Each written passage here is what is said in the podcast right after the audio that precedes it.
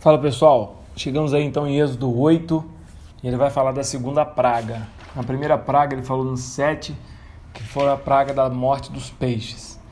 E a segunda praga então, é... Moisés coloca o seu bordão, né? Novamente. E o bordão, para a gente lembrar, poder e autoridade. E aí começam a surgir as rãs dos rios, né? E a gente vê que Faraó chega a um determinado momento e fala com Moisés: Ô oh, Moisés, pelo amor de Deus, para com isso, eu vou deixar vocês irem embora. Porém, é, Faraó coloca algumas condicionantes e depois ele volta atrás, né? A Bíblia diz que o coração de Faraó se endureceu. O que, que a gente aprende? É, que o querer não é o fazer, né? E isso acontece com a gente também, com o homem. Muitas vezes a gente quer se libertar de muitas coisas e a gente não consegue. Porque muitas vezes a gente é, se liberta de uma parte das coisas, mas guarda outras dentro do, do nosso coração. E muitas vezes a gente quer libertar, a gente quer deixar de fazer isso ou aquilo, ou quer fazer isso ou aquilo, e muitas vezes é o nosso querer, não é o nosso fazer. Assim, a gente vê muita gente com vício, que quer largar o vício do cigarro não larga, que quer largar o vício da bebida não larga, que quer largar é, o vício da prostituição, da, de assistir pornografias e não larga. Bom, aí no Êxodo 8 vem a terceira praga, que é a dos piolhos, e mais uma vez os magos são chamados, né? mas a gente percebe que todas as vezes que a gente luta contra o poder de Deus, todas as vezes que a gente junta forças para contrapor aquilo que Deus vem realizando, a gente só aumenta a desgraça. Né? E no versículo 22, onde fala que a praga foi só no terreiro do Egito, era para deixar bem claro que não era um acidente natural, era algo que realmente é planejado por Deus. E a gente vê mais uma vez o coração de Faraó endurecido, e a gente tira a conclusão que todo coração endurecido só aumenta a dor. E aí vem então a quinta praga, e o rebanho começa a morrer. E quando o rebanho começa a morrer, Faraó chama novamente Moisés e Arão. E aí vem a sexta praga, no capítulo 9, que é a praga das úlceras. E logo depois vem a chuva de pedras, né? E Faraó mais uma vez se arrepende. Nessa parte da chuva de pedras, ele chega a confessar que o coração dele era duro e que ele pecou contra o Senhor, mas mesmo assim ele não muda de atitude. E a gente percebe que na vida do homem, para que ele tenha uma nova vida, ele precisa de três coisas. Primeiro, se arrepender, e Faraó se arrependeu. Confessar, e Faraó confessou. E mudar de atitude. Mas Faraó não mudou de atitude. E muitas vezes, pessoal, a gente faz assim.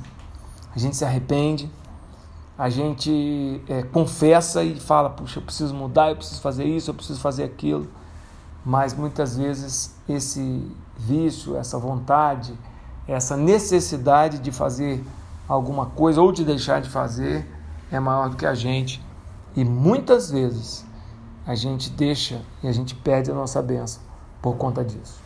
Aí vem Êxodo 10, né, a oitava praga dos gafanhotos, é, a gente percebe que nas pragas anteriores, nas duas últimas, os magos não aparecem, eles desistem de guerrear contra Moisés e Arão. E aqui na praga oitava, cara, eu acho isso fantástico. Os oficiais de Faraó já se renderam. Perceba a, a complexidade das coisas. Primeiro, os magos se renderam. No, na praga número 8, os oficiais já estavam falando: Faraó, pelo amor de Deus, deixa esse povo embora os oficiais já se renderam ao poder de Deus. E num sopro que Deus deu, nenhum gafanhoto ficou na terra do Egito. Foram todos para o mar. Na minha vida e na sua vida é assim. Muitos são os gafanhotos, muitos são os devoradores, muitos são os nossos inimigos, mas ao passo que um sopro de Deus pode mudar toda a trajetória. Ok? Bom, aí vem é, a praga 9, que é a praga das trevas. E uma lição que a gente tira é que ninguém chega nas trevas da noite para o dia.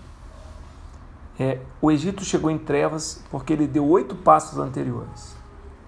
Durante oito vezes, Deus chamou Faraó e falou: Deixa meu povo ir.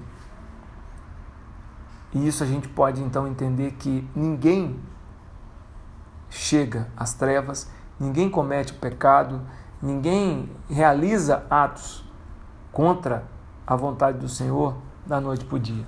É um processo que demora dias, que demora meses, mas que a gente vai perdendo as nossas resistências e no final isso acaba acontecendo.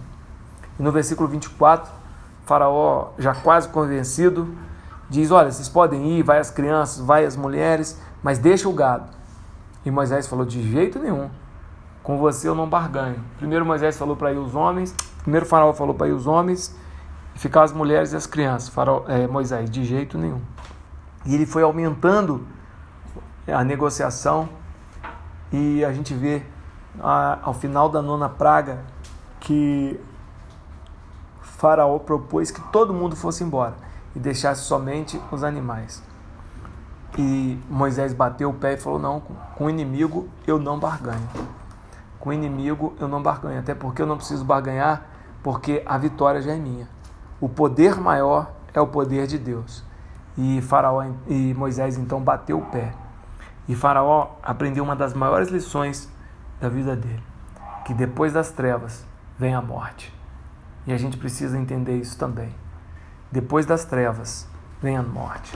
Ou você anda na luz e, e você vive com Cristo, ou você pode correr o grande risco de é, conhecer as trevas e depois das trevas, muitas vezes vem, as, vem a morte, ok?